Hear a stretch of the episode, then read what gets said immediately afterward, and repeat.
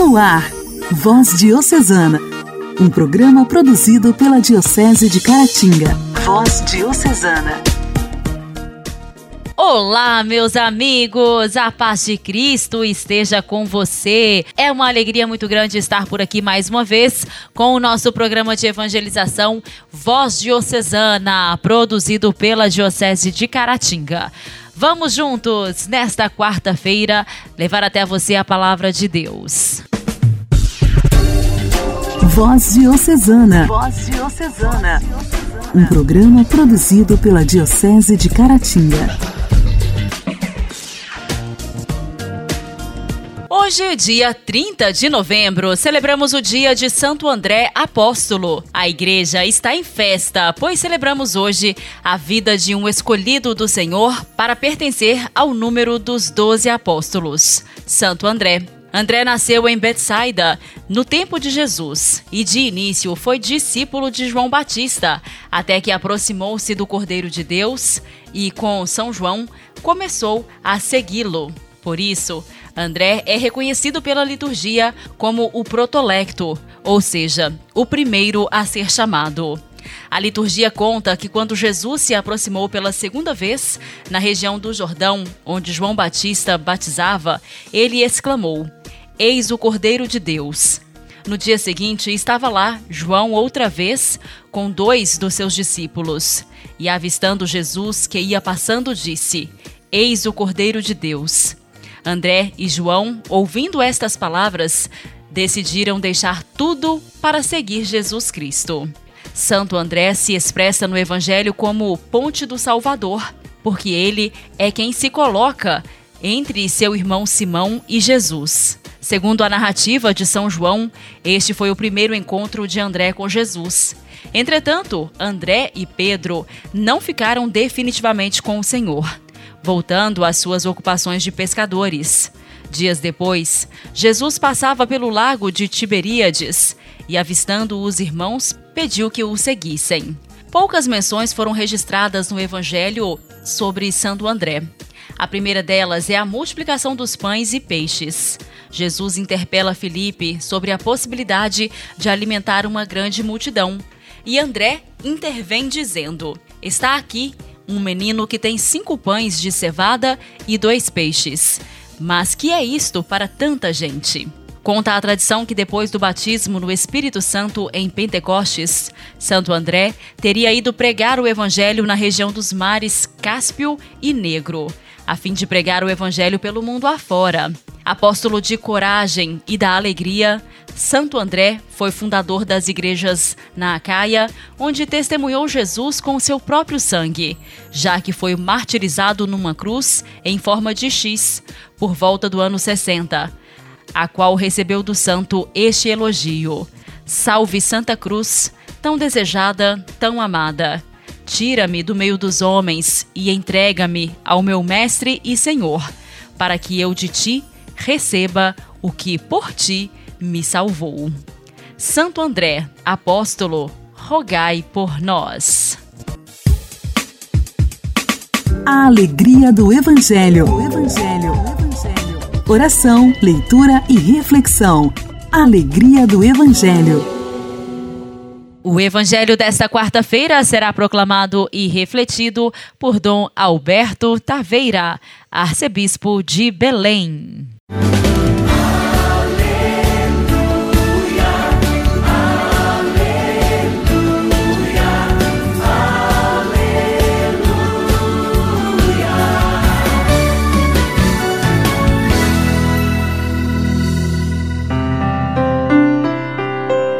Evangelho de São Mateus, capítulo 4, versículos 18 a 22. Naquele tempo, quando Jesus andava à beira do mar da Galiléia, viu dois irmãos. Simão, chamado Pedro, e seu irmão André. Estavam lançando a rede ao mar, pois eram pescadores. Jesus disse a eles: Segui-me, e eu vos farei pescadores de homens.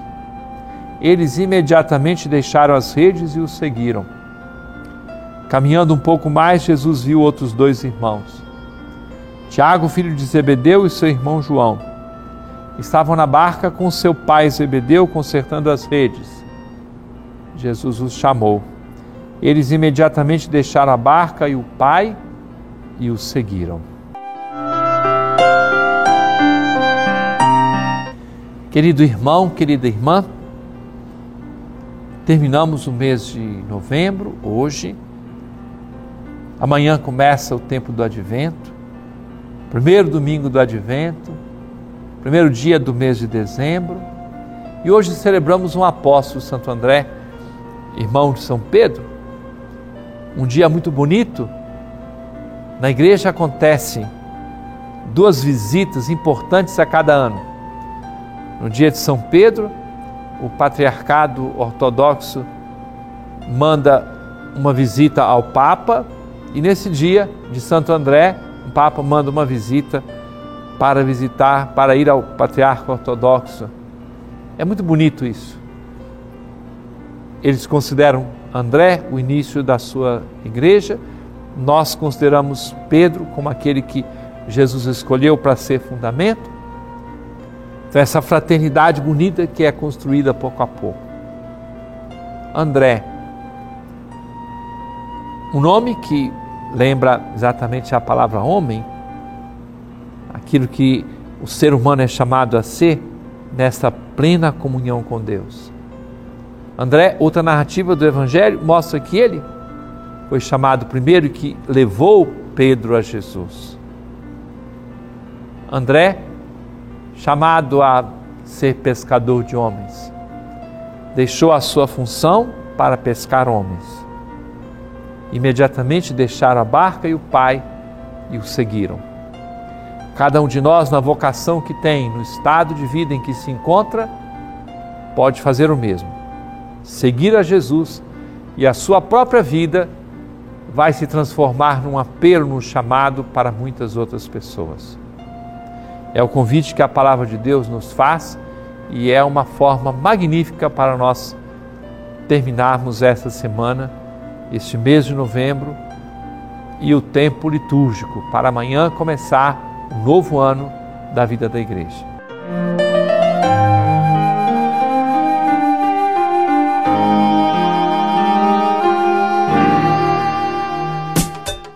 Diálogo Cristão. Temas atuais à luz da fé. Diálogo Cristão. Diálogo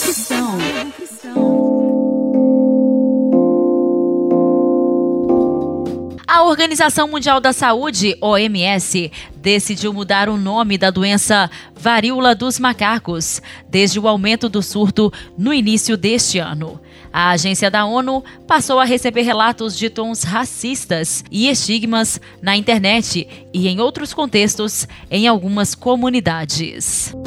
Vários indivíduos e países membros expressaram preocupação com esses relatos, em particular e em público, pedindo providências à OMS para aposentar a nomenclatura.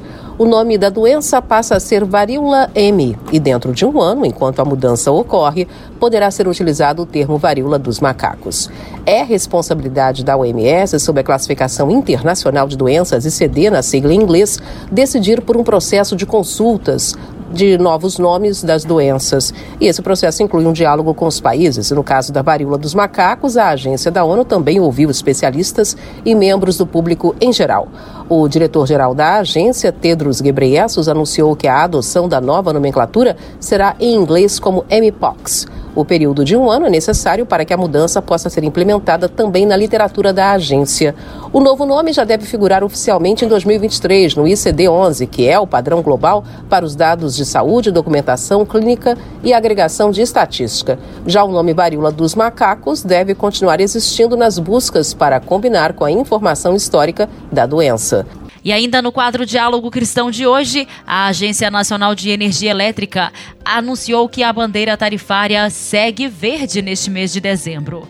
Segundo a ANEEL, as boas condições de geração de energia do país não trouxeram custos que pudessem gerar a cobrança adicional na conta de luz e que, com a chegada do período chuvoso, melhoram os níveis dos reservatórios e as condições de geração das usinas hidrelétricas as quais possuem um custo mais baixo do que as termoelétricas, por exemplo.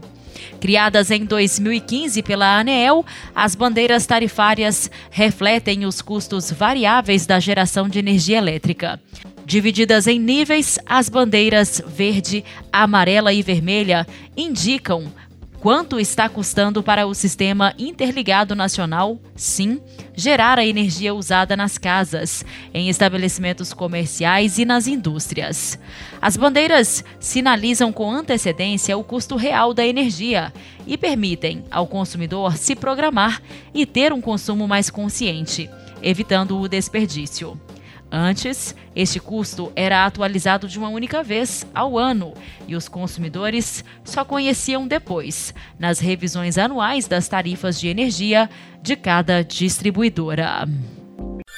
Igreja, Igreja em Ação. Formação, CNBB, notícias, Vaticano, diocese, não paróquia, a minha Igreja fé. em Ação. Igreja em Ação um calvário sem fim que já dura há 12 anos e mergulhou no silêncio o povo sírio, que há muito tempo grita de dor pelos sofrimentos que suporta por causa da guerra, seguida de uma crise econômica e de saúde desencadeada pela bomba da pobreza. É o que denuncia o arcebispo maronita de Damasco, capital da Síria, Dom Samir Nassar, em um testemunho enviado à Asia News por ocasião do advento. Um silêncio, continua o prelado, que fala muito do sofrimento no coração das pessoas esquecidas pela comunidade internacional, enquanto no país do Oriente Médio persistem focos de conflito e a perspectiva de uma invasão por terra pelo exército turco, com mais um fardo de dor, morte e destruição. Colocando-nos à escuta deste silêncio, escreve o arcebispo, é possível ler nos rostos tristes e cansados das pessoas as razões para este desânimo. O olhar melancólico tomou o lugar da alegria de viver e mostra todo o peso do sofrimento ligado a uma crise sem fim. O olhar preocupado reflete as muitas carências que afligem a vida diária, tais como a falta de combustível, eletricidade, pão cotidiano, medicamentos, gás, diesel e daqueles que são forçados a ficar em filas de espera dias inteiros para obter os gêneros de necessidades básicas. E novamente o olhar incerto para um futuro perdido por causa do bloqueio, das sanções e da indiferença da comunidade mundial que esqueceu a Síria preocupação pela dispersão das famílias para os quatro cantos da terra, pela diáspora dos cristãos e pelas contínuas migrações, mesmo que isso às vezes signifique morrer nas estradas do Êxodo. Por fim, a angústia causada pelo colapso da moeda local, a inflação e o consequente aumento dos preços, a falta de trabalho e o desemprego crescente, a pobreza e os muitos sofrimentos que parecem não ter um fim previsível. Enquanto isso, o Escritório para Assuntos Humanitários da ONU e o Coordenador Regional da ONU para as Crises, Muanad Adi, falam de riscos catastróficos em vista do inverno, com temperaturas rígidas, neve e chuvas torrenciais, enquanto o plano de apoio permanece à espera. Até hoje, alertam os especialistas da ONU, foram alcançados apenas 42% dos fundos necessários e ainda há muito a ser feito para aliviar o sofrimento de 6 milhões de pessoas em risco. Entre os mais afetados estão os deslocados, os idosos, os doentes e as crianças com doenças graves, um total de 6 milhões de pessoas, 2 milhões e meio das quais estão no Noroeste. Atualmente, a maioria da população não pode arcar com itens essenciais, como roupas quentes ou aquecimento, incluindo aqueles que vivem nos centros de acolhimento. Orar costuma fazer. Intimidade com Deus. Esse é o segredo. Intimidade com Deus. Compadre Elias Garcia. Orar costuma fazer bem. Olá, meus irmãos e minhas irmãs, continuemos a meditar sobre nossa vida espiritual. Numa sociedade em que o pão fresco é cozido em minutos e os relógios se acertam sozinhos pelos padrões universais, em sociedade de fruição imediata em que podemos ter o que queremos no momento em que o desejamos, não é fácil falar a discípulos sobre o longo e lento processo de chegar a conhecer a Deus Gostamos de ter tudo imediatamente. Queremos o imediato. Buscamos o atalho para as verdades eternas. Mas isso não existe. Há apenas a paciência eterna de Deus e o nosso condicionamento de uma vida inteira em que tivemos tudo. Não nos damos conta de que conhecer a Deus é saber. E seja o que for sobre Ele, tem muito a ver com conhecermos nós próprios. Não reconhecemos que é aquilo que somos que vai determinar a natureza do relacionamento entre nós e Deus. E para que o relacionamento aconteça, a chave é a prontidão. Para reconhecer a palavra de Deus quando ele chega, temos de mergulhar na palavra que já nos foi dada. As Escrituras apresentam-nos modelos de vida que procuramos viver.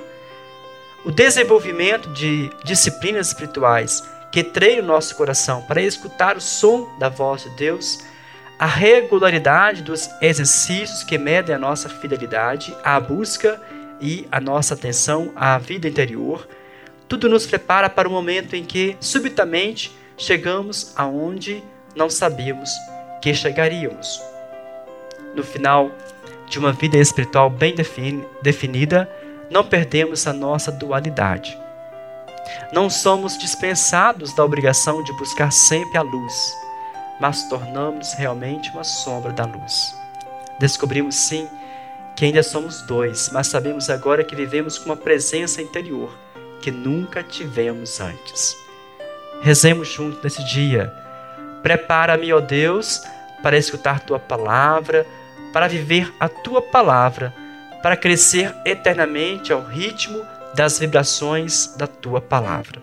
Deus te abençoe você, meu irmão e minha irmã. Muita paz e até mais.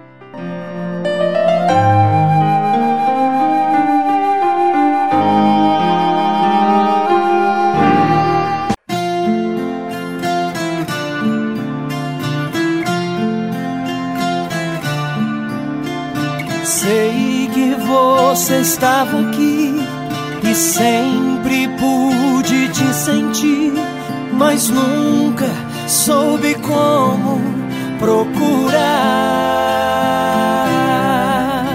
Você chegou sem avisar, me fez sorrir, me fez cantar, me deu o dom da vida. Aleluia. Aleluia,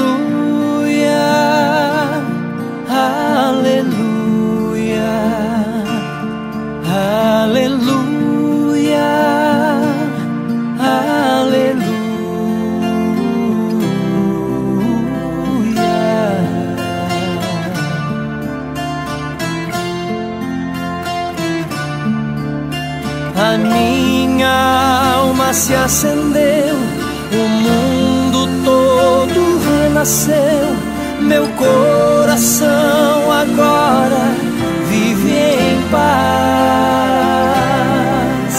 E nem as mais belas canções, poemas, salmos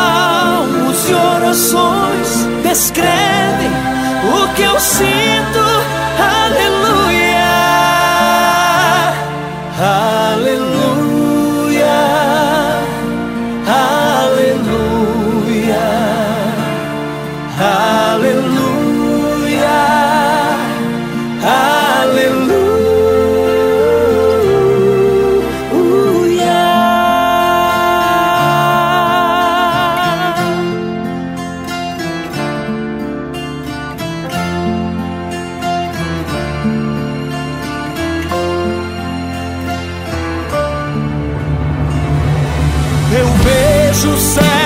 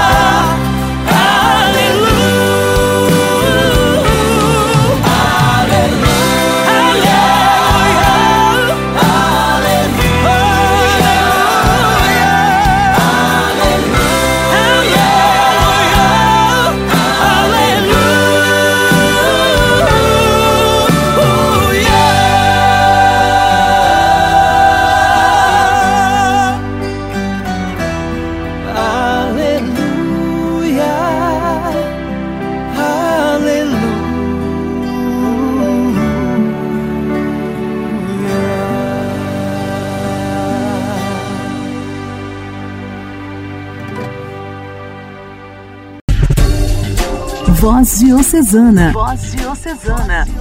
Um programa produzido pela Diocese de Caratinga.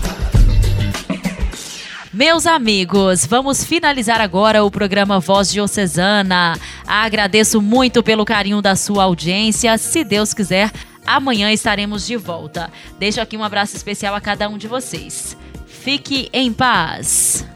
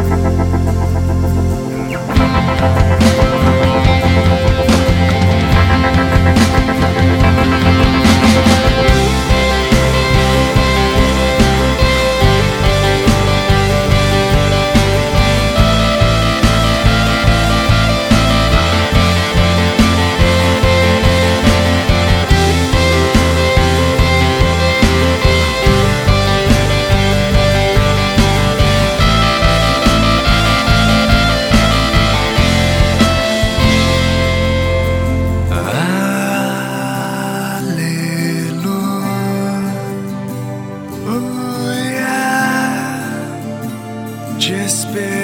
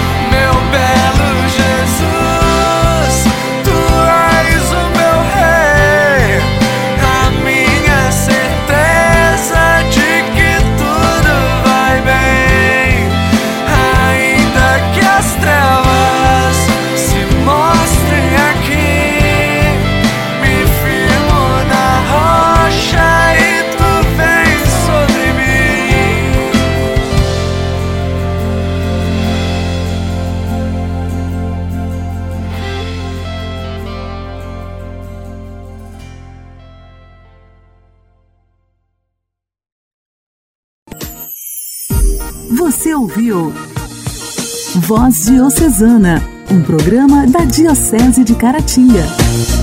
Voz Diocesana.